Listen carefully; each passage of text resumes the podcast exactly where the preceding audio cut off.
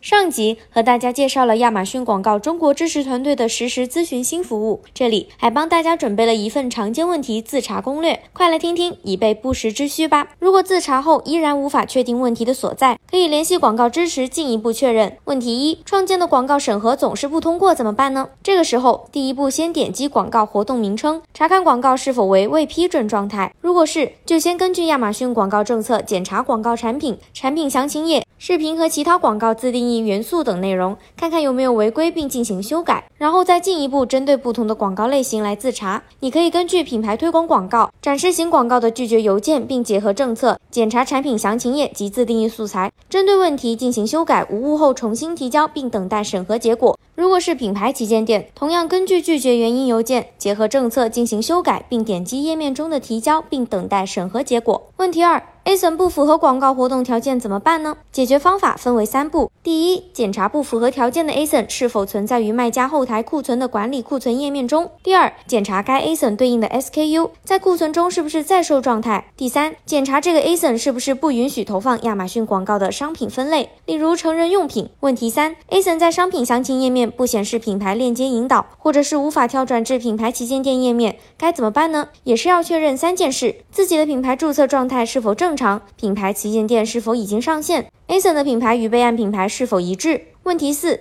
支付广告费用失败，无法正常投放广告怎么办呢？这个时候需要检查你的广告账户的支付方式是否有效。如果在提供了有效的支付方式后，广告账户依旧无法恢复正常，则需要及时联系广告支持，获取更多帮助。在日常中，想要避免这种情况的发生，你可以及时检查添加到广告后台的付款方式，看看是否有足够的余额进行支付。除了默认的付款方式外，建议设置备用付款方式，防止主付款方式无法成功导致广告账户被暂停。问题五：为什么每日广告花费会高于所设置的预算呢？其实，每日预算金额是按照一个月的平均值来算的，每个月的总预算不会超过你所设的每日预算乘以天数。但是在流量比较好的日子，广告花费可以比每日预算多出最高百分之二十五；流量较少时，广告花费则可以低于每日预算。这样的机制可以让卖家在流量较高的日子获得更好的效果，同时达到预算平衡的效果。那么，以上就是本期的自查攻略了。想要节省时间、快速解决问题的你，记得收藏起来哦。